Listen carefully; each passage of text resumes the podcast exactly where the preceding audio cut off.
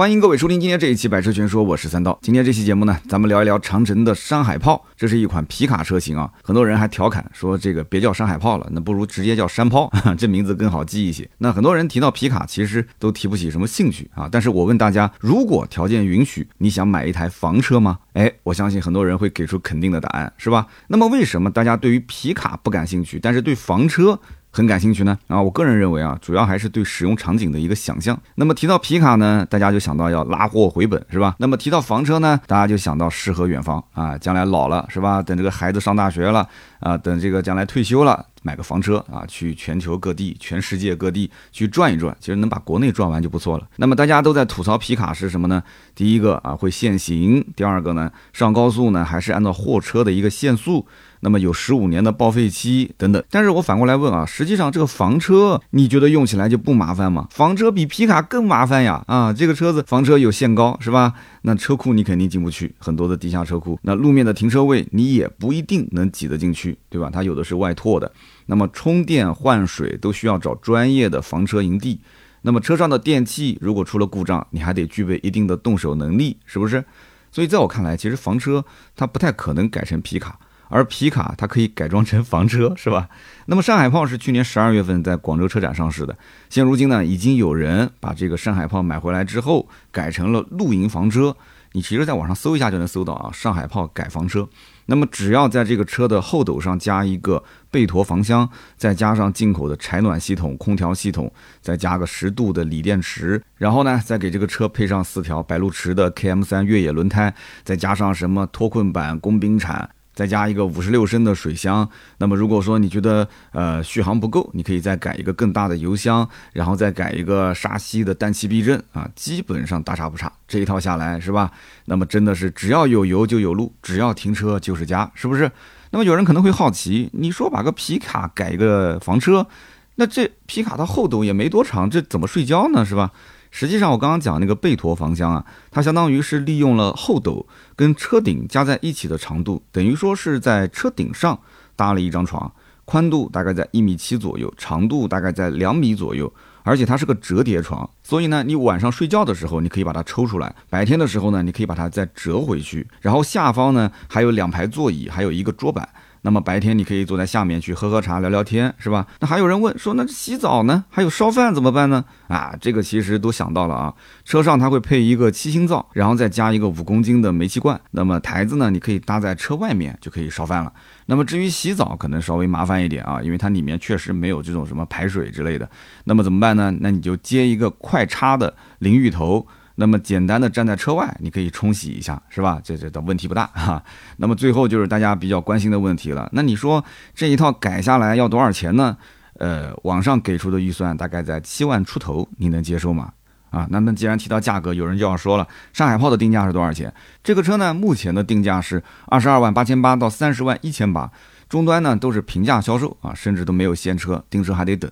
那这个价格呢，毕竟摆在这儿，对吧？二十多万的车也不便宜。那么上海炮的销量肯定不可能像长城炮那么大。那么长城炮的销量呢，也肯定是比不过自家的风骏系列，对吧？十万上下的车。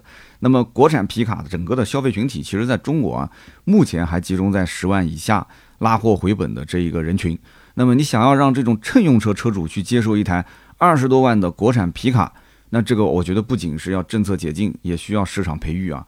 它不可能短时间内出现大批的消费者去抢购皮卡的场面，不可能的事情啊。那么至于很多媒体还说啊，这个车呢是可以作为福特猛禽的平替啊，这个说法我觉得有点夸张了啊。上海炮它往高了说，我觉得顶多算是 Coach 啊这个品牌的档次。那么猛禽其实，在很多的车主眼里，那这绝对是爱马仕啊，对不对？你不用去对比什么尺寸还有性能啊。那么客户心里其实它不能靠说一款产品就能改变它原有的想法。如果说啊，咱们国产车的产品力很强，它就能平替掉一些进口品牌、合资品牌，那么咱们国产车早就已经学习整个市场了。你说还有什么轩逸啊、朗逸啊、什么卡罗拉、雷凌啊，还有什么 CRV 啊、凯美瑞什么事呢？怎么可能呢？对不对？很明显，它不是说完全靠产品力的。那么上海炮这个车到底怎么样啊？这个车看上去呢，又跟坦克五百特别的像啊，它们之间是什么关系？很多人看到这个车会很诧异，觉得这车车头包括内饰跟坦克五百几乎是一模一样，他们俩之间是兄弟车型吗？哎，这里面就涉及到一个冷知识了啊！山海炮和坦克五百属不属于一个系列？那么答案是否定的。坦克其实是一个独立的系列，而这个炮啊炮它是属于长城系列。那可能有的朋友就听糊涂了，坦克它不也是属于长城系列的吗？啊，其实你打开长城官网，你就非常明白了。长城品牌它目前不是没有轿车了吗？所以长城品牌旗下它其实所有的车型都是皮卡，它有风骏系列，它也有炮系列。那么另外它的欧拉、哈佛，包括魏牌坦克，这都是属于各自独立运作的一个品牌。那么因此，即使上海炮跟坦克五百外观内饰几乎一样，底盘和动力几乎也没有差别，但是这两款车。啊，你很难在同一家店里面看到，它其实是分两个不同的品牌序列里面。那么在尺寸上面，其实上海炮的长宽高啊，已经达到了长度五米四四，宽度幺九九幺，高度是一九二四，这个是非常大的一个车了。那么轴距呢是三三五零，那么皮卡的轴距长，其实大家都能理解，因为毕竟还有个后斗是吧？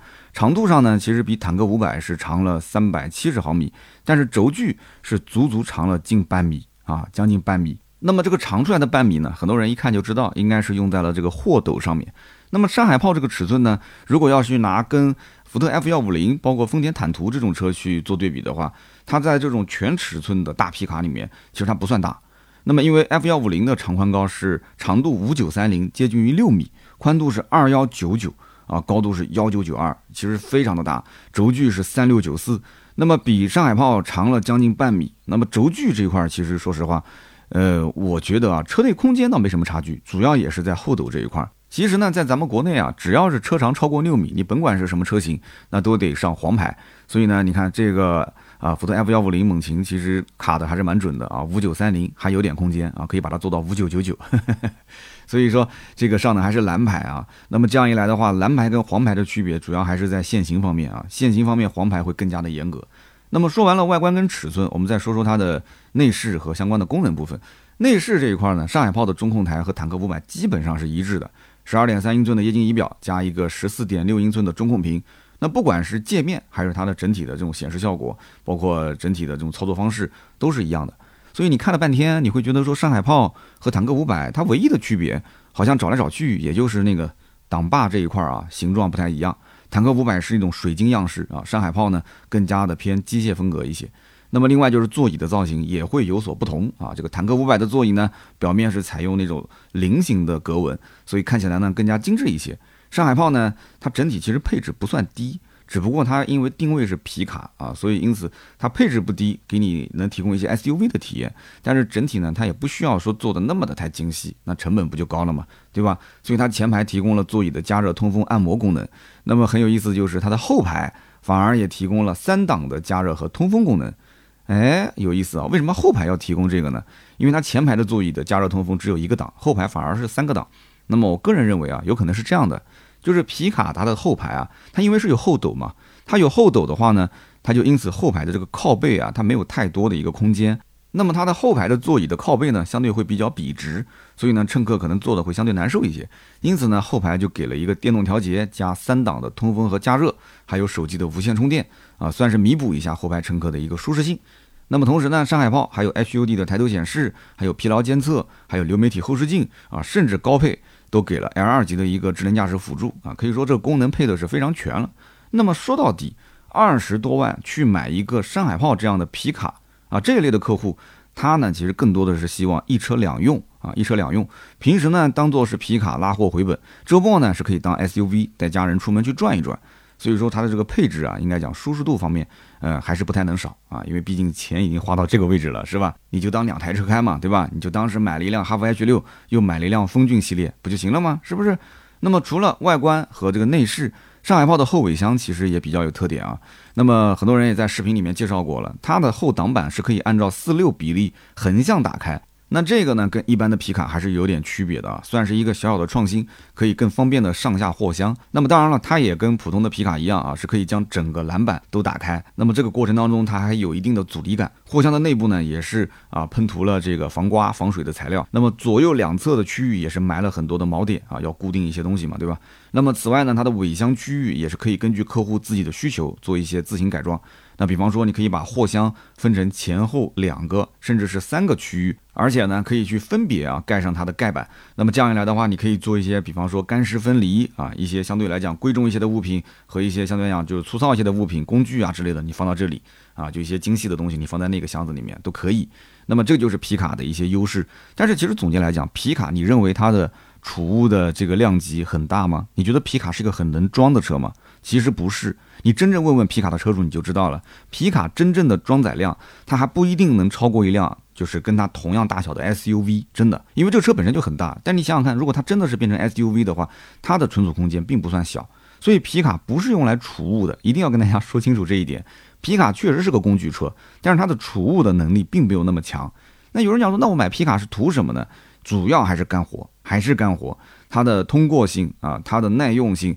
啊，它的皮实耐操啊，各方面其实对于一辆这怎么讲呢？就是这种非承载式车身，而且又是带四驱的皮卡的四驱卖的非常的好。一会儿给大家说一个数据啊，然后呢，很多还是买的柴油版。那么经济省心耐用，皮实耐操啊，其实我觉得这些是皮卡它身上一些啊比较明显的特点。那不可能说你天天开个 SUV，你哪怕开个硬派的越野车，你说去拉货回本。你也舍不得，是不是？所以皮卡呢，我觉得更多的应该是出现在这种工作的场景里面。那么这个车呢，其实怎么讲呢？它的定价相对贵一些，所以销量呢相对少一点。但是呢，长城啊，整个长城它在国产皮卡市场里面的销量一直是第一，而且不但是在中国的销量好，其实在国外的销量也很好。前段时间在澳洲的一个粉丝给我发信息说啊，长城马上后面这个上海炮啊，在我们这边要上，说这个关注度也很高。坦克五百好像最近也是在那边要上。包括其实，在一些就是皮卡卖的还不错的地方，长城的销量还可以。因为之前我看到一个数据，我还蛮惊讶的。其实长城炮在国内的销量只有小几千台，但是呢，我看了一下他给出的数据啊，从去年年底到今年年初啊，基本上每个月全球的销量能有一万多台，那就说明什么呢？说明它国外的市场其实比国内的市场要大。那么这里面我讲了，还是第一个跟消费者的心态，他想象中的那个场景。以及对于这个车的定义，它不一样。那么第二一个呢，就是国内的政策，对吧？这个政策一时半会肯定是啊不可能改变的嘛。那么因此呢，这个销量数据它是不会骗人的嘛，对不对？皮卡在整个的国内的这个市场里面啊，长城的能见度是最高的，市占率也是最高的，所以它在功能性、实用性各个方面，它卖了那么多的车，它当然是有些心得的嘛。所以这方面我觉得不用担心。那么在动力方面呢，上海炮有两个动力总成。我估计大家比较熟悉的应该就是那个 3.0T 的发动机，是吧？3.0升的 V6 涡轮增压发动机匹配一个48伏的轻混系统，这个就不用多解释了。大家如果想听这个，呃，我当时试驾这套动力的一些感受，你可以听坦克500，坦克500的那一期听完，基本上我觉得跟它不会有太大的差距。那么最大的功率260千瓦，峰值的扭矩500牛米。同时，上海炮它还提供了一款 2.4T 的柴油版的发动机，最大马力186匹，最大扭矩480牛米。哎，你会发现一个很有意思的现象啊，就无论是长城炮也好，还是山海炮也好，其实这两个车它都是有柴油发动机的版本。但是呢，在对外宣传的时候，你上网去搜一搜，就是各大媒体拿到的车子啊，写的文章、做的评测，基本上都是汽油版的车型，很少极少数是有柴油版的车型。为什么会出现这样的一个现象？我给大家解释一下，因为买柴油版的车型基本上是商用的用户，都是拉货回本的。那么这一类的用户呢，他不需要你去做广告宣传。他只要知道有这么一款车就可以了，他自然而然会去通过他自己的搜索，通过同行的介绍啊，通过长城的老车主的引荐，他会去了解这个车。但是呢，作为一个 C 端市场，就是普通的乘用车的消费者，他可能不了解这个车，他对于皮卡一无所知，那么就需要媒体去进行一些再教育。所以说，汽油版的上海炮，汽油版的长城炮，你可以看到铺天盖地的一些文章和视频的宣传。但是这个柴油版啊，基本上就是这个悄声无息的上市，对吧？所以这很有意思啊。那么对于很多的一些消费者来讲的话，如果是纯家用，很多人是不太能接受柴油的。第一个，柴油不太好加。呃，以前有段时间柴油是紧缺，加不到油，这个对于很多车主来讲还是比较有心理阴影的。那么第二一个呢，柴油发动机虽然说省油啊，因为它是压燃，但是呢，你比方说北方的一些城市，柴油发动机到了冬天啊不太好去启动。那么同时，柴油发动机震动啊比较的大，噪音也比较的大啊，就是整体的使用感觉就没有那种没有那种就是怎么说呢，就是那种高级感啊。你可能加油的时候都是跟一些货车在一起加油，就是没有这种高级感。但是呢，你只要但凡是拉货回本是商用，那很多人是优选柴油版，因为什么呢？省心省力嘛，对吧？二点四 T 柴油版最大马力一百八十六匹啊，好像说呃这个发动机功率啊马力不是特别大，但是最大扭矩四百八十牛米。我们知道扭矩是做什么的？就当你给你一脚油门，你说这车有劲没有劲？这个完全是看它的最大扭矩输出是多少牛米啊，最大的功率是这个车的速度的上限。而一般的情况下，在国内你其实跑不了那么高的这个速度，对吧？它都有限速的，所以扭矩其实很影响它的一个实际动力好不好的这种感受。所以说你不要看它只有二点四，但是它柴油发动机真的扭矩非常的大，它和它三点零 T 的汽油机其实只差二十牛米，但是这个车其实油耗会非常的省，柴油发动机油耗省是公认的嘛，所以这个二点四 T 就特别适合拉货回本。那么柴油的价格也很便宜嘛，对吧？七块多钱一升。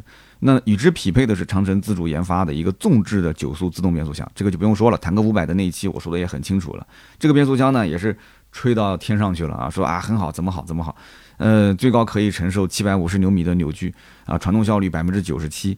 那么实际我们在使用过程中，因为坦克五百我当时也是做了一个长途试驾，啊，是在我记得新疆吧，对，在新疆啊跑了三天嘛，那么开起来动力确实没问题，非常好。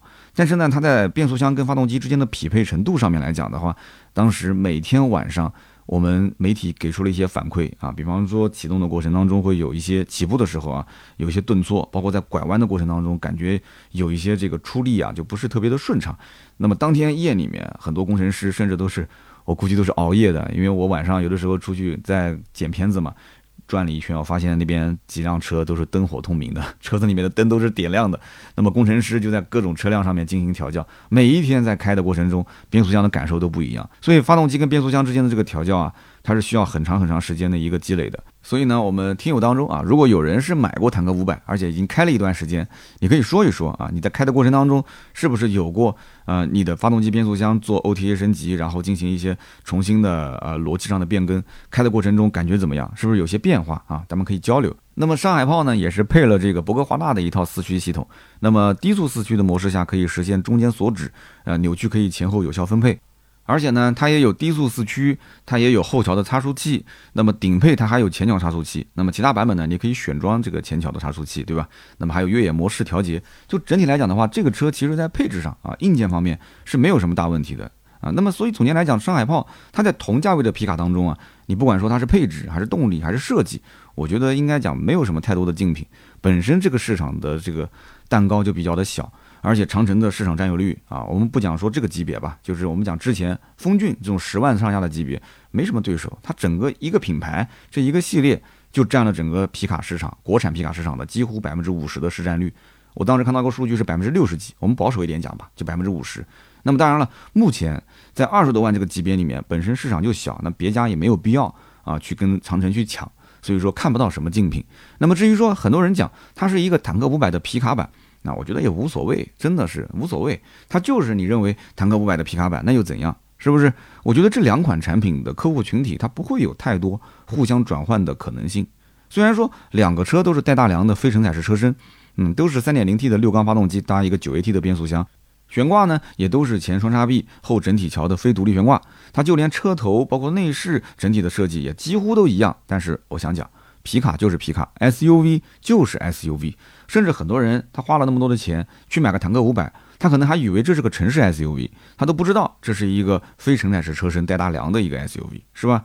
所以客户心中的使用场景，这两款车它就是不一样。那么还有人可能会说，山海炮的车身跟轴距它会比啊坦克五百更长一些啊，看上去更气派一些，是吧？价格也更便宜一些。哎，我觉得花这个钱买的是值的。这个逻辑我觉得说不通啊！你又不是买肉包子，你说我要皮薄肉多，对吧？你说我饿了，那这个我能理解。但是大多数人现在都不缺吃不缺穿，更多的是什么？吃的是一种感觉，是不是？有的时候，你像我吃那个馄饨，我妈包的馄饨里面就塞的跟肉圆子一样的，但是外面的那种安庆馄饨，它肉不多，但是口感好，是不是？所以它吃的是一种环境，吃的是一种感觉。那买车也是一样的，你是根据你的使用场景来的，你不是说哪个车车身更长，轴距更长，价格更便宜啊，底盘、动力总成、外观好像跟内饰都一样啊，那我就买它，没有这个道理，没有这种说法。是不是？而且我们在讲，就算这个车轴距跟车身更长，它这个没有必要跟一个 SUV 做对比啊，它没有意义啊。因为皮卡是带一个后斗，你不可能让你爹妈搬个小板凳坐在那个皮卡的后斗里面，对不对？让他撑把伞坐在后斗里面，那这不很奇怪吗？那家里一般办什么事情，你后面才坐人啊？你不可能的事情啊，对不对？真正的乘坐空间只有前半部分。皮卡的定价比坦克五百低，它其实是合理的。首先，按照中国的法规，十五年强制报废，以及啊部分的城市现在市区是限行的，还有就是高速公路上面是按照货车的限速来。节假日呢，它也不享受这个免费通行等等。这些啊都是制约皮卡销量的一个啊不利因素，所以说它的价格打低一点，我觉得也是正常的。那么除了长城以外，还有哪些皮卡是可以考虑的呢？其实你如果打开长城的网站，你会发现长城品牌现在只卖皮卡这一种车型，其他的产品全部独立出去了。比方说主打中小型纯电车的欧拉，中低端 SUV 的哈弗，中高端 SUV 的魏牌，中高端硬派越野坦克啊，这都独立出去了。所以当很多人问说为什么长城不把山海炮？归为坦克这个系列里面，其实原因很简单，就本身皮卡在国人的印象当中，它是属于一个相对比较低端的拉货的工具。即便是山海炮，他说：“哎呀，我内饰做的很豪华，配置给的很多，是吧？”但是它皮卡的身份，在当下，我觉得在很多人的心目中，还是认为它是个工具车，只不过相对装潢的好一点的工具车。所以说，如果把山海炮放到了坦克这个系列里面放在一起卖的话，那非但不会提升它的销量，反而会拉低坦克品牌的调性。那真到一个店里面，左边是坦克五百，右边是山海炮，两个车车头长得几乎一样。再一了解，整个动力总成、底盘架构都一样，内饰也一样。那你说买坦克五百的人，他看一看那个价格，再去看一看这个皮卡的价格，他会怎么想？对不对？你觉得他会转换过来买皮卡？不会，但是他会觉得坦克五百贵。所以说这两台车真的，他不会放在一个店里面卖，它不是一个产品序列。这种两头不讨好的事情，我觉得没有人会去做，是不是？这样的话，我觉得是毁了坦克五百。那么目前长城旗下全都是皮卡，从最便宜的风骏五、风骏七，再到长城炮，然后金刚炮，再到目前定价啊定位最高的就是这个山海炮。不过从销量上来讲的话，风骏绝对是长城皮卡的跑量车型，它的整个市场占有率主要就是靠风骏这个系列。其实我个人觉得也是跟长城在全国布的这个经销商网点特别多有一定的关系。我曾经去过，包括像川西，就是甘孜、阿坝那些地方，包括内蒙。啊，包括新疆，其实我到那些比较偏远的地方，就是你可能要去县城里面去采购东西，你开个车一去就要拉很多东西回来。那边很多家庭里面放的就是一辆长城，就是风骏系列。那为什么要放这个车呢？其实说白了，他也不知道这车好在哪儿，但是呢，他主要就是在当地有店，有店呢他就好修，或者说当地它形成的气候，就算没有 4S 店，大家买的都是长城的风骏系列，旁边有一个修理厂，这个修理厂老板就基本上备的都是这个品牌的一个配件，所以他如果入行比较早。车子呢，相对也没什么问题，而且当地的经销商网络比较丰富啊，甚至修理厂的小老板也可以拿到很多的一些啊，不管是官方的原厂配件也好，还是第三方的配件，它好修好保养。我觉得这个就是它为什么在很多的三四五线城市里面能见度非常高的一个主要的原因啊。那么这个是个正循环啊，就是说它只要一旦是跑起来之后，量越来越大，那就形成了一个二八法则，对吧？长城的车、长城的皮卡卖的越来越多，对吧？当地人你互相之间。这个量起来了嘛？你将来哪怕保值率啊，你再卖给其他的一些，对吧？一些可能后富起来的人，他们也是能接受的。他买回来之后也好，方便去使用，是不是？那么长城呢？其实他自己认为，目前这个阶段其实主力要推的力挺的车型就是长城炮。长城炮这个车子呢，呃，一共有八十二个配置。有人说多少个配置？对的，你没听错，八十二个配置。那怎么会这么多呢？因为它有手动挡，有自动挡。有两驱，有四驱，有汽油版，有柴油版，有标箱版，有长箱版啊。然后每一个这个版本里面还要分高中低三个配置。你算算看是不是这样子？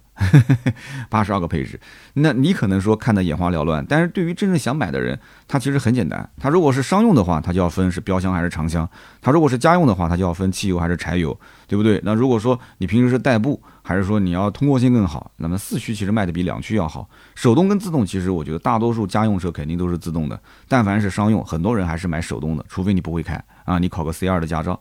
那么感兴趣的小伙伴，你可以上网去搜搜看，这个车子八十二个配置，大开眼界啊！不过呢，在今天我们聊的这个山海炮啊，它上市之前，长城系列里面除了风骏，那就是我们刚刚讲的长城炮，还有就是这个金刚炮。其实这几款车都是属于还是偏向于商用的啊，这样一个皮卡，拉货回本的皮卡。就它在整体定位上面来讲，还没有山海炮，就是到了这种我们讲就是有点偏，就是想打乘用车市场，或者说想偏玩乐这个属性。啊，想走生活方式这个属性，所以你今后一定会看到很多利用山海炮这个车型，然后来改造啊，然后来露营，然后来去啊，就是呃形成各种各样的一些使用场景。但是以前在长城炮里面其实没有这么玩，它还是偏工具多一些。所以这是定位，厂商可能自己想象中怎么去教育消费者，它会有这样一个定位，就像之前的这个五菱宏光啊，mini EV 那个电动车一样的。那么这个车子如果把它定义成是一个当时两万多块钱嘛，现在三万多块钱，这么一个非常廉价的啊，可以说是目前市面上能买到能上牌的最便宜的电动车，那对不起，这个定位太 low 了，太低了。那么它最后营销出来是什么个效果呢？是年轻人的一个玩具，它是一个玩乐的车型。啊，各种去呃改装，各种去拉花啊，各种去找小姐姐啊、小帅哥来去站台啊，就玩了很多年轻人的一些这个营销方式。那么这样一来的话，这个车品牌就起来了嘛，对不对？然后再逐渐向上去攀登，现在卖到已经快十万来块钱了，是不是？上海炮今后一定是这样的，上海炮今后是要用这个产品，它想彻底去改变皮卡的形象。当然，我个人觉得光靠这一款车不行，我觉得应该把长城炮、金刚炮这些车都拿出来一起玩。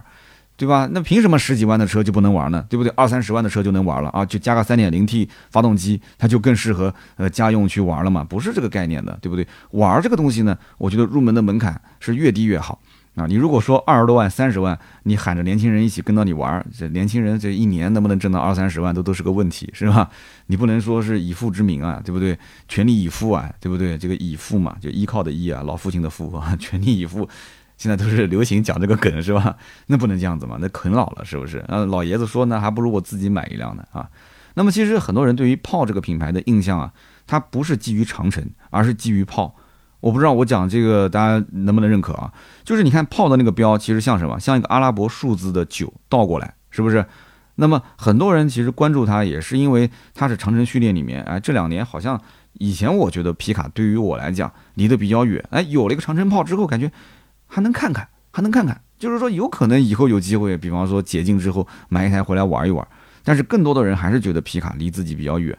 那么这一次的上海炮，对吧？大家也看到了，上海炮它本身是有坦克五百的一个底子，所以拿过来重新改造一下，挂上一个长城炮的一个标啊。坦克五百是坦克系列，那我长城用炮这个标拿出来再卖，把它变成一个皮卡。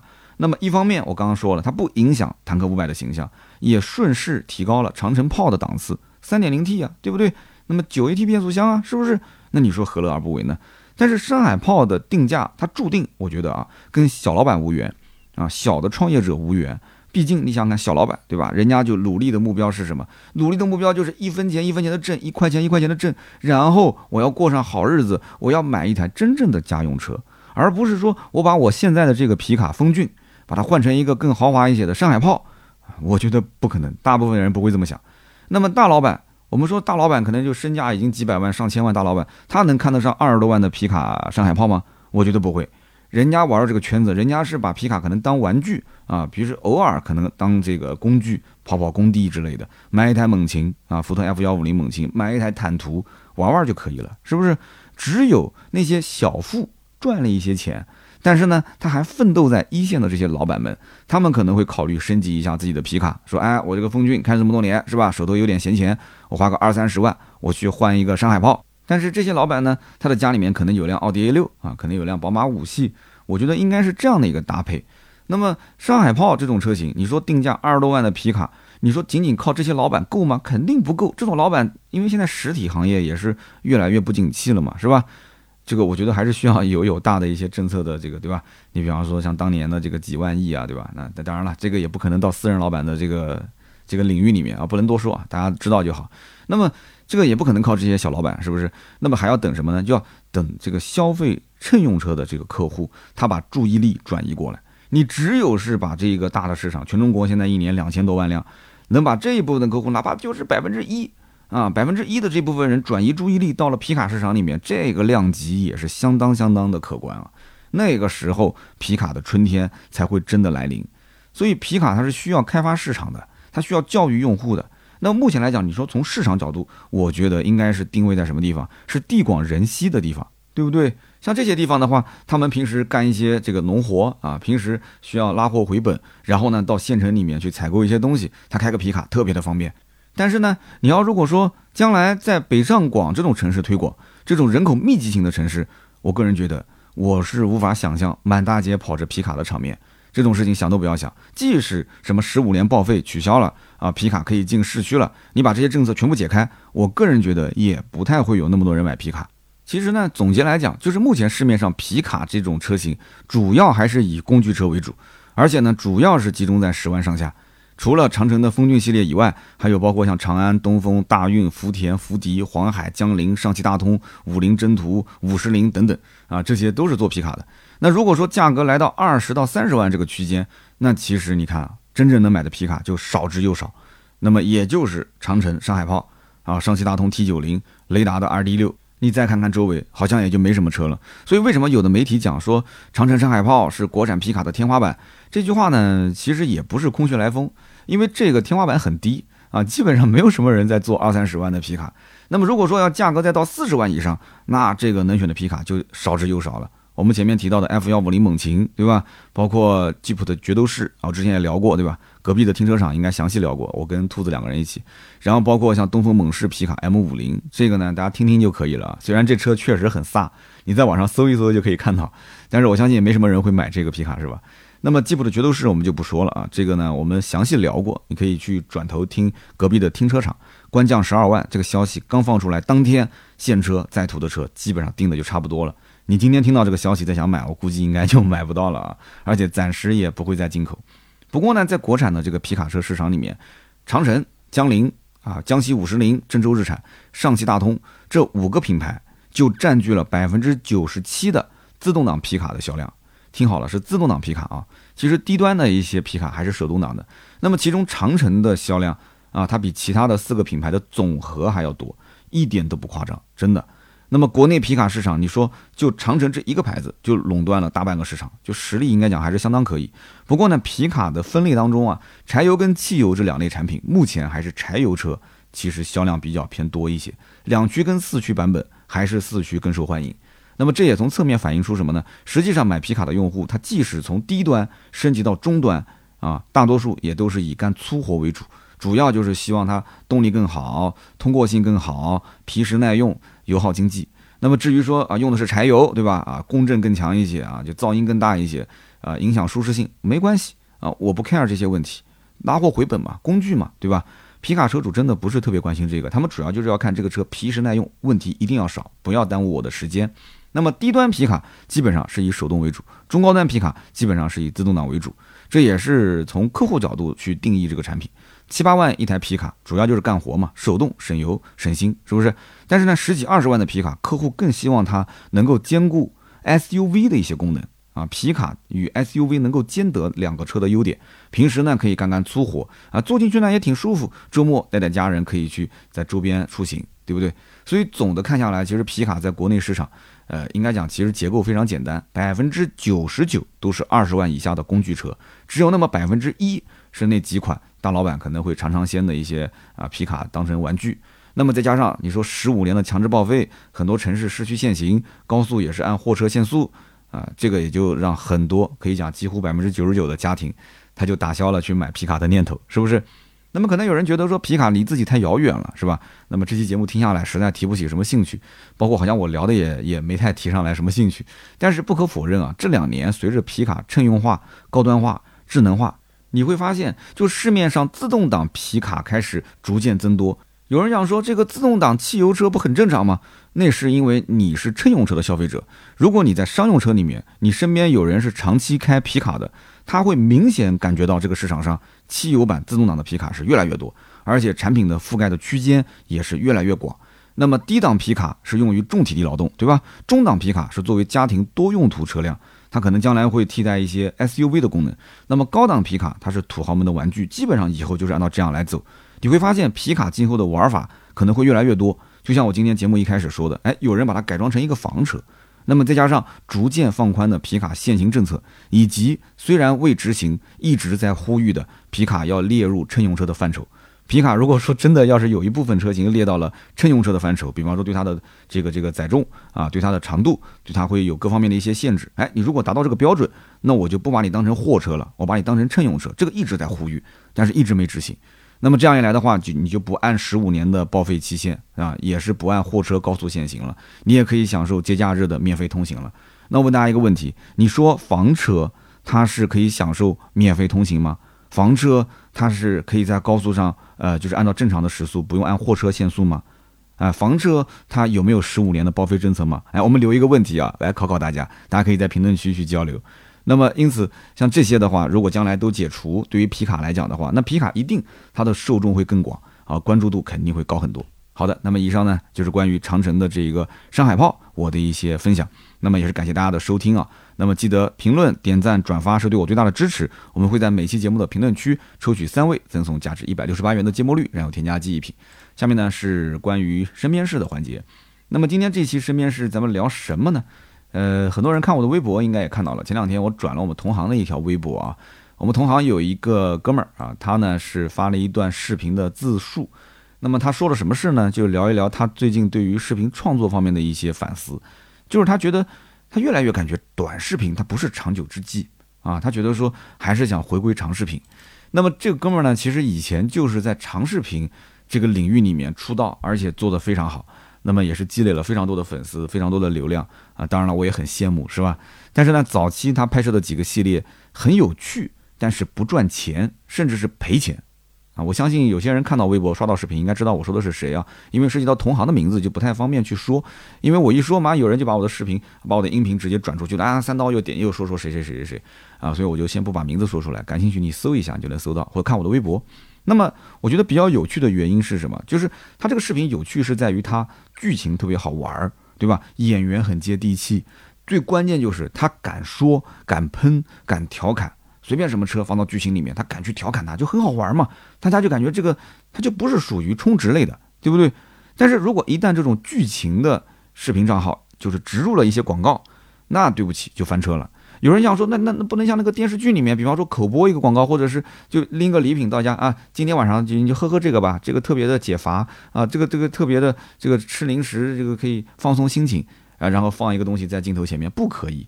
汽车厂家他既然给你钱做广告，你又是个汽车栏目，虽然是剧情类的，那你不可能说这个车你不聊当个背景。这不可能的，你又不是什么明星，对不对？你又不是什么大片，你只是个小小的自媒体，所以整个的内容你需要围绕这个车来转，而你又是个剧情类的，所以你整个剧情推动以前是按照这个剧情的反转、剧情的悬念啊、剧情的冲突，由它来推动情节发展的，现在是由这台车。啊，你时时刻刻就按照这个车的节奏往前推啊，这个产品点得说，嗯，下面一个剧情好，要把这个产品点露出，在下面一个剧情啊，再舔一下这个产品的优势啊，在下面一个剧情，你看它整个思路就不一样了。所以一旦要是植入广告，立刻翻车，网上吐槽声一片，很多人说啊，不纯粹了啊，你今后都拍这个了啊，我就不关注你了，粉转黑了，是吧？所以创作者的压力也特别的大。那么我们再讲，网友有个人提了个问题很有意思，他说为什么？啊，就大家都讲拍剧情类的视频费时费力，特别耗钱，特别是费钱。那么其实呢，我们讲这个同行在自述的时候有一个关键的几句话，我知道有些人可能他不专业，不一定能捕捉得到，但是我听到了。他说他当年接了个广告，他广告费用也挺高，几十万，但是他拍那个视频，他实际上花的费用跟这个广告费用几乎是差不多的。那么这个话怎么理解呢？也就是说他拍这个视频也花了几十万，对吧？小小二三十。那么，那平时的拍摄的费用估计也在十到二十。那有的网网友就不理解，这看上去也挺粗制滥造的一个视频，这这这这视频怎么能花那么多钱呢？哎，我告诉你，我给你详细的掰扯掰扯啊。有很多人喜欢说想做自媒体是吧？也想去拍一些这种搞笑的短片。其实剧情类的短视频，包括中长视频都很费钱。那道理非常的简单，我给你说说啊。首先，剧情类你想要好玩，你是不是要好几个演员啊？啊？而且这个演员你还要进行筛选，你不可能说啊招了个演员过来立刻就能上，那这个演员需要筛选，你需要试错，试错是个成本，我们就不说了。那么演员就算你定下来啊，每一个人都可以独当一面，每一个人都很有个性，都特别能演。好，演员的成本这是不是一个要算进去的？而且是大头，不会演的你不要，会演的要价高啊，不会演你不要，会演的价格高，这是常态。而且时间越久，他跟了你一年、两年、三年，随着粉丝量增长，随着他的这个知名度增长。那你是老板，你不加工资吗？啊，你不加提成吗？你不带着他一起去接商业吗？对不对？没有商业的提成，你光靠个死工资，谁跟着你干呢？所以这是个常态。那么演员固定之后啊，这是一个已经是非常非常高的成本了。那你还得要有一个好编剧，对不对？你没有好的剧本，你怎么能拍出好的内容呢？那有人说，那那自媒体人嘛，对吧？你又是演员又是编剧，哎，这个确实有。但是非常的辛苦，对吧？你要写编剧，你要对稿子，然后呢，你要去拍，你还是当导演，对不对？那那就非常辛苦了。那有一些呢，就希望去找一个好的编剧，就专业一点的编剧。那对不起，编剧的价格不低呀，能够持续输出高质量剧本的编剧，据我了解，每一年几十万。啊，几十万甚至上百万年薪，我觉得一点都不夸张的，几十万是起步的，这个我觉得还是可遇而不可求，你能逮到一个就不错了。我跟你讲，这是抢着要的编剧编导，这个在自媒体行业那是稀缺人才啊。那我说的是好的编剧编导，能够让内容持续输出，能够持续吸粉的这种，其实说白了，人家在你这里干什么呢？人家自己干不就可以了吗？所以留住他的成本是非常非常高的。那好，我们讲了编剧、演员都有了，那谁来拍呢？谁来拍呢？你还得要摄像啊，你还要后期啊，要有人会去制作呀，对不对？一般情况下，自媒体的摄像跟后期，呃，都是同一个人啊，或者说是同两个人，甚至同三个人，基本上扛摄像机的啊，回到办公室都是要去做后期的。但是呢，有的时候它的更新频率如果要高的话，那么你必须是两个团队轮流转，就是演员不停啊，但是这个后期呢跟拍摄团队两个轮流转。你比方说拍我三刀。一到三是这个团队跟着我出去拍，然后回去四五六这个团队开始剪节目了，对吧？那么跟着四五六我是不能停的，我继续跟下一个团队出去拍，然后回来才开始剪视频，我再跟第一个 A 团队再出去拍，是人不能停啊。后期可以去回到办公室去做做一些视频的剪辑的工作，那么这个又是个成本。那么剧情类的视频拍摄，它至少是需要两个以上的摄像，哎，这个两个以上的机位，大家能不能听得懂？应该是。一说就明白吧？为什么呢？因为两个人对话，你正常的话，两个镜头是不是应该正反打？什么叫正反打呢？两个人对话是面对面的，对吧？那有一个镜头应该是过我的肩膀打到对面的特写，就表示我在跟他说话；另外一个镜头呢，就应该是打对面的特写，对吧？他的一些表情你需要把它给呈现出来。那么两个机位够不够呢？我告诉你不够，正常应该要有第三个机位。这个机位呢是全景机位，这个镜头是交代现场的环境的。啊，你如果是光是两个人来回切的话，是很很没意思的。你注意看很多的电视剧啊，前段时间特别火的《狂飙》，就大家看《狂飙》可能就觉得啊演的不错啊，就拍摄不错。但你注意看《狂飙》，就光是当时你还记得那个谁啊？就是那个那个警察最后是最后好像是啊跟他那个高启强的弟弟一起，好像是从楼上摔下来死了。就那哥们儿，当时他不是有一个镜头是把那个人头摁在那个墙面嘛，就是写先举报信的那个人。就是他把那个头摁到那个墙上面对吧？然后说要把他从那个墙就楼房上面丢下去，就光你一个镜头，你你回去来回拉，我们叫叫拉片嘛，你来回拉拉，你看看，我跟你讲，一个镜头、两个镜头、三个镜头，我跟你讲，至少五到六个机位，那个来回切的机位多的一塌糊涂。而且你会发现还有一种很神奇的现象，你比方说在一个房间里面啊，三四个人在对话，你会发现正面打过去的这个镜头以及背面打回来的这个镜头，你看不到对面的机位，是不是？你看不到对面的机位，正常的话，两边对打是会穿帮的嘛？两个机子，一个在正对面，一个在那正对面，所以它很多的一些对话，它不是一镜到底的，它是要拍很多遍的，他是要拍很多遍的。你光看到的是现场的一个场景，其实背后 N 多的工作人员啊。如果说你成本有限，你只有两个摄像机，你怎么办？那就是两个人对话讲完之后，根据导演的要求，你再拍一遍全景的镜头，再对一遍。这一遍对话的话，可能就不是把台词全部说一遍了，可能就说那几个关键的台词，或者嘴巴张一张啊，A B C D E F G 啊，E F G H I J K L M N 啊，你就嘴巴动一动就可以了，对吧？有些小鲜肉啊，就在那边说 A B C D 是吧？啊，其实有的时候你要打个马虎眼也也不是不行，后期配个音切个全景也是可以的，因为看不到你嘴巴了嘛，是不是？那么这就是最基本的，就关于摄像的一个要求。那么后期也是一样的，后期的剪辑它有精简，它也有粗剪。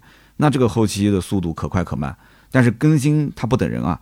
很多的粉丝讲：“哎呀，你这个更新太慢啦，更新太慢了！你要想前面光拍摄就要拍个一两天，甚至两三天啊，一周一共才七天啊，人家也是要休息的。我们不说双休，起码单休吧，这不是牲口啊，二十四小时一直在工作，是不是？那么你说这个东西，它拍摄又要加剪辑，然后呢，剪辑完之后还要审片。”因为中间可能还有些问题，还有些细节不太好，还要再进行一个，包括在剪之前可能还有个沟通会，那么多的素材，那么素材拿回来之后，到底哪个环节需要加一些梗，加一些包装，这都需要沟通的。所以一部片子没有那么简单。但有人讲短视频不是用手机就能拍了吗？那就另当别论了。你说头顶长个长个摄像机，对吧？有很多人头顶长个摄像机，什么跟他女朋友对话这种，看似其实很简单。我告诉你，你不信你拍一次也不容易啊，也不容易的。一个对于对面的这个女生的要求，她的那种对于镜头的代入感，这个代入感是很难把握的。其次就是你这个头顶长摄像机的这个人在拍的过程中，你也要一直把握这种就是节奏啊，呼吸的节奏。你要给人在看的过程中，就是一个我的眼睛盯着你，我跟着你的这个动线在来回的走，A B C D，它都是有讲究的。包括很多的灯光，我看那明显就不是自然光，也是有加灯光去补拍这个女生的镜头，女生拍的美美的嘛，是不是？那么在剧情类中长视频里面，那就更复杂了。你比方说很多演员，你会发现，就是那种拍剧情的，他演员胸口是没有加麦克风的。那演员胸口没有加麦克风，你光靠那个单反的相机上去收音吗？不可能的事情。所以现场一定人一定有人去挑这个麦克风，啊，叫挑杆，挑个麦克风。然后在两个演员的头顶上去收他们俩的声音。你如果在户外，你还要加防风，这东西就全都是设备，全是钱，而且人员是人员是最贵的。你看两个摄像，对吧？如果现场还有一个执行导演，然后还要有一个人给你调麦克风，那有人讲调个麦克风就没了吗？还有啊，现场包括户外灯光，对吧？它没有灯光，就是自然光，自然光，自然光光线不统一，白天这个光是从东往西打，下午是从西往东打，正中午那个阳光是从头顶往下打。那你这个面部光线怎么怎么能统一呢？对不对？那因此你可能就需要有人打反光板，是吧？那么到了室内，你也需要布置灯光，对不对？正面打、侧面打，打个立体光，三盏灯甚至四盏灯。然后包括你坐在车内，有的人就是希望画面尽量精美一些，坐在车内有的时候还要加两盏到三盏的这个吸顶灯，吸在用那个胶啊。吸在那个顶上，吸在车的侧面，你这样的话，你的脸部特写就会特别的，就是光鲜亮丽啊，而且没有阴影。要不然的话，你想窗外的灯，就是窗外的光线进来，你半边就是阴阳脸嘛，所以你需要把这个光线给补上啊。玩摄影的人都知道，光线是非常重要的，是不是？所以这你想，我讲了那么多，它背后是一堆的工作人员，你看上去，哎呦，这不就是两个人在来回对话吗？拿个手机都能拍。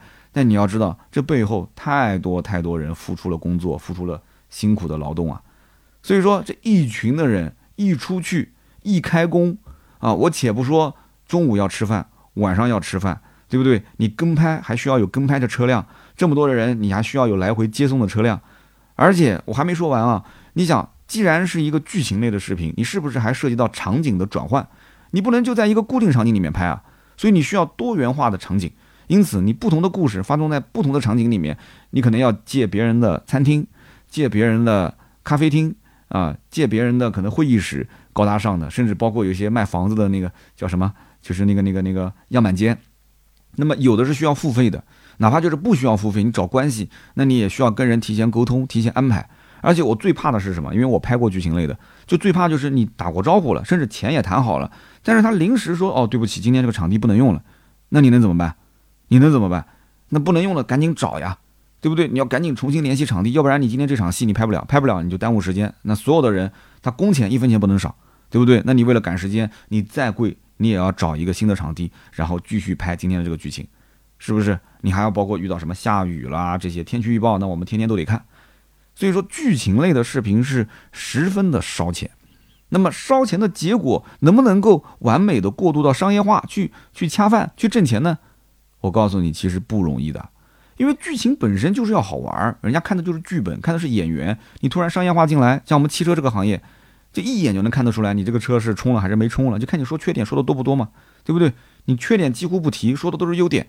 然后从头到尾，虽然这个剧情可能也挺搞笑的，但是再搞笑你也搞笑不了多少。为什么呢？因为你稿子厂家要要去审，厂家希望你就是把我的这个多多说说好话，对吧？多多露出，你甚至从头到尾一直露出才好呢，我才不管你这账号死活呢，是不是？你掉多少粉关我什么事啊？是不是？所以你看这两年中长视频当中玩剧情类的是越来越少，而短视频在汽车内，如果还像我们这种就是说垂直做汽车内容输出的，基本也都不会再去碰了啊。早年有段时间其实剧情类的是很多的，但是现在很多也不太敢去碰了，就是商业化变现能力实在是太差啊。能玩下去，玩到今天还能玩这个剧情类的，基本上啊就是低成本的制作，大部分都是低成本制作。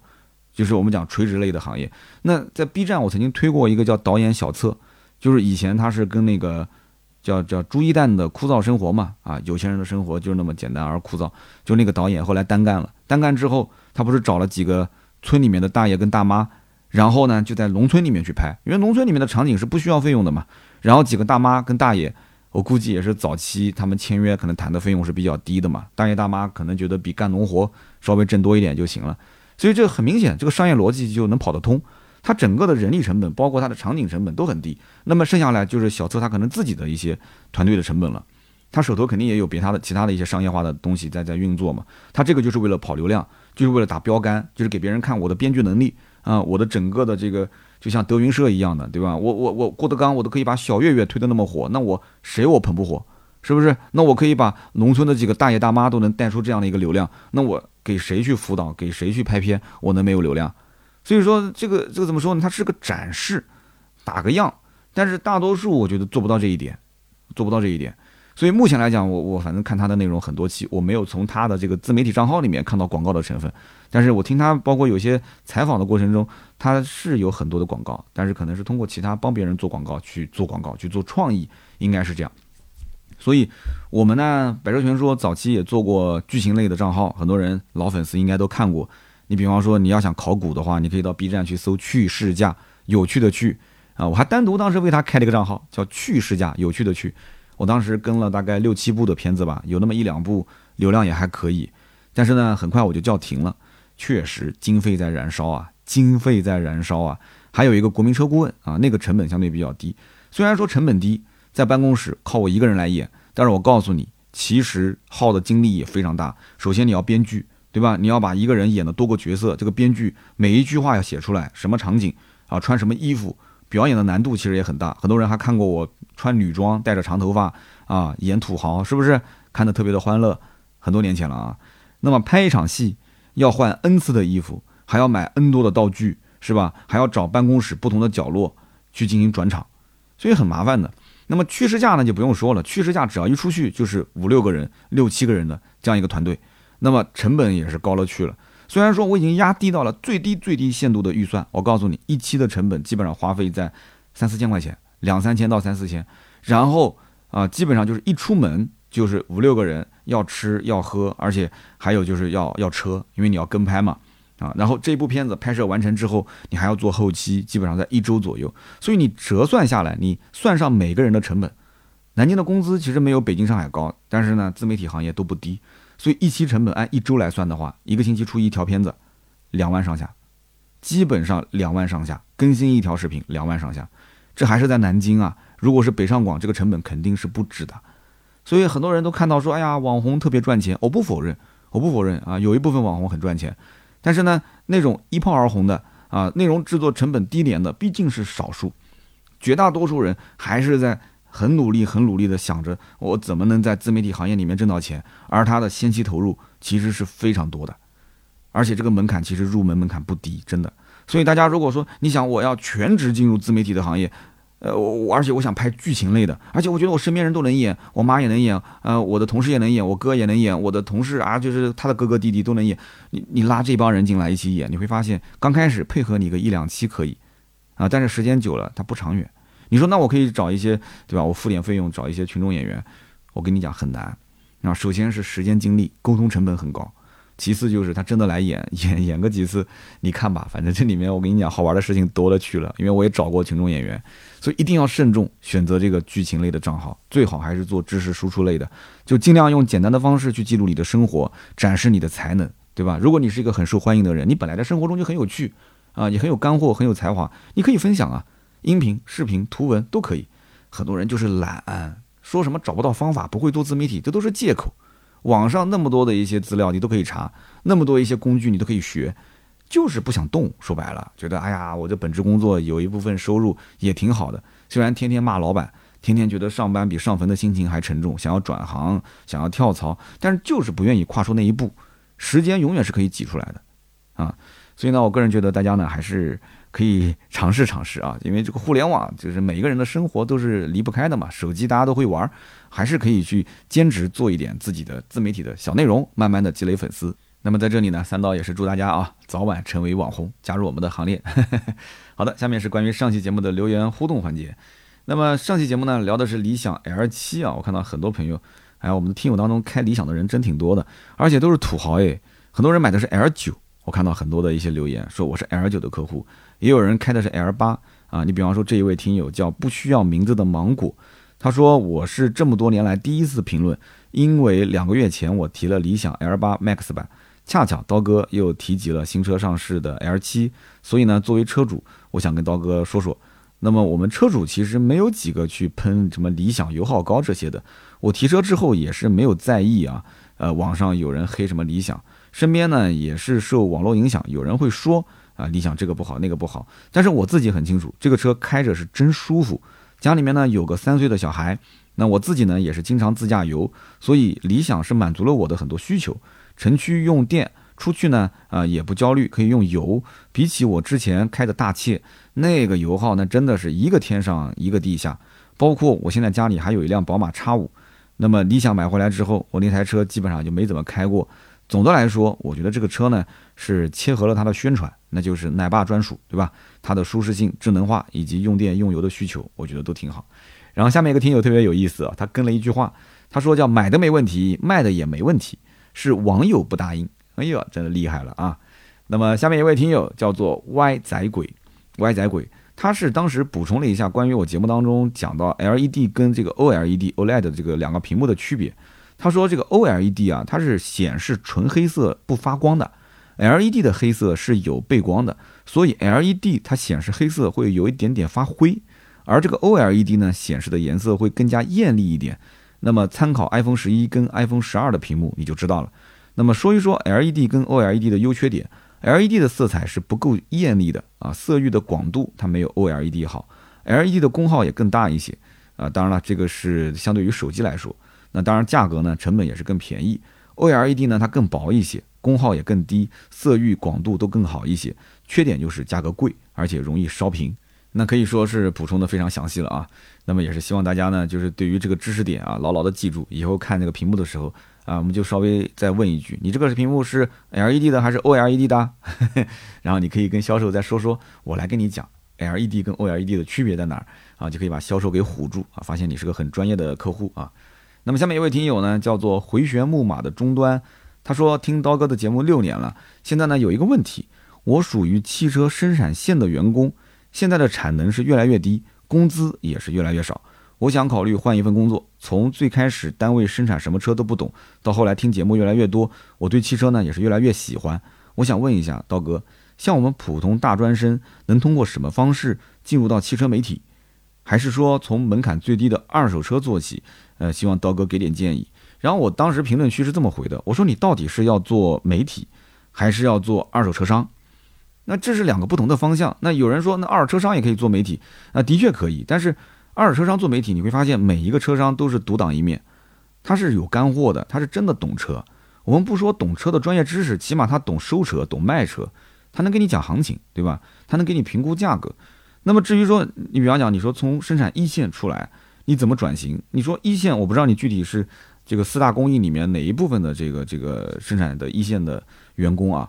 那么你有没有一些专业的技能，对吧？呃，如果说你想自己创业。那你可以说一说你当时所在的这个行业的一些内幕，对吧？比方讲说在生产工艺当中啊，这哪些车，对吧？有一些什么样的小缺陷啊，或者说它的品控确实啊比较好。你说一些跟大家脑海中反差比较大的啊，比较大的，你可以先投稿，你就跟各自媒体讲，包括你可以投稿给我，你说刀哥，我想试试我的这个文笔怎么样？我想做自媒体，甚至我想加入到自媒体。当然了，你可能不跟我不在一个城市。但你可以把稿子先投给我啊，我的邮箱是四幺八幺五零五零五，而且我如果用了你的稿子，我可以给你费用啊，这个是正常的嘛，对吧？你付出时间、付出努力了，你可以先写稿，你写稿之后，我可以告诉你你的稿子写的怎么样。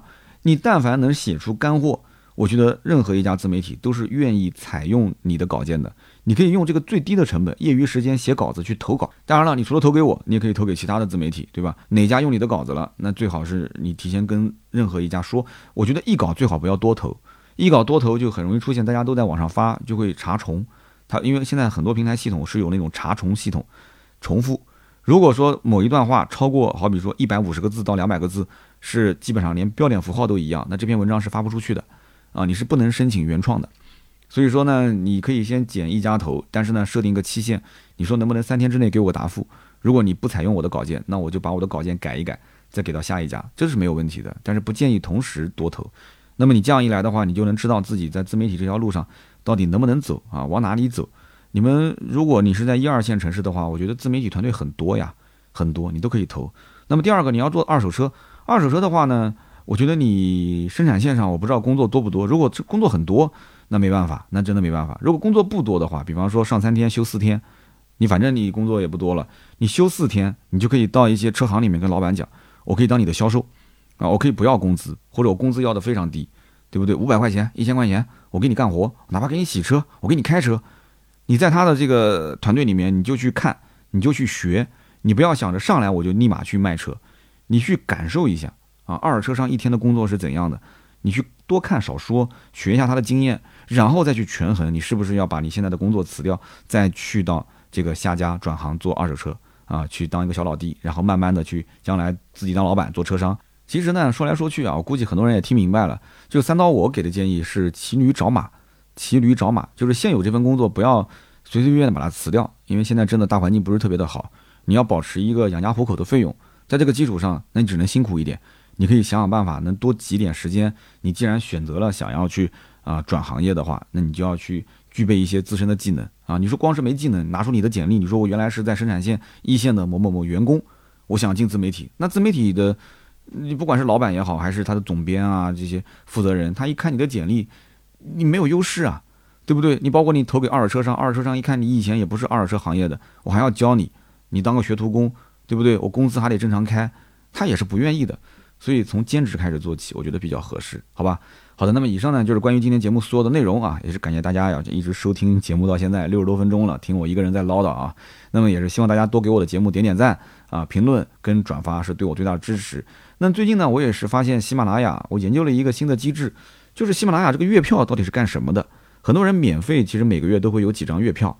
月票其实就是能让我们的节目上首页，能够让更多的一些新粉丝来关注到我们的节目。所以从今天开始，可能这个节目的开始，或者是中间，或者是结尾，我要拉拉我的月票了。大家手头如果有免费的月票，一定要记得赠送给我。啊，一定要把月票投到我的节目当中，谢谢各位了啊，感谢。好的，那么如果想关注我更多内容，可以关注我的呃哔哩哔哩百车全说、抖音的三刀砍车、新浪微博百车全说三刀，以及我们的公众号百车全说。关注公众号可以进入到我们的微信群。那么今天这一期呢就到这里，我们下周三接着聊，拜拜。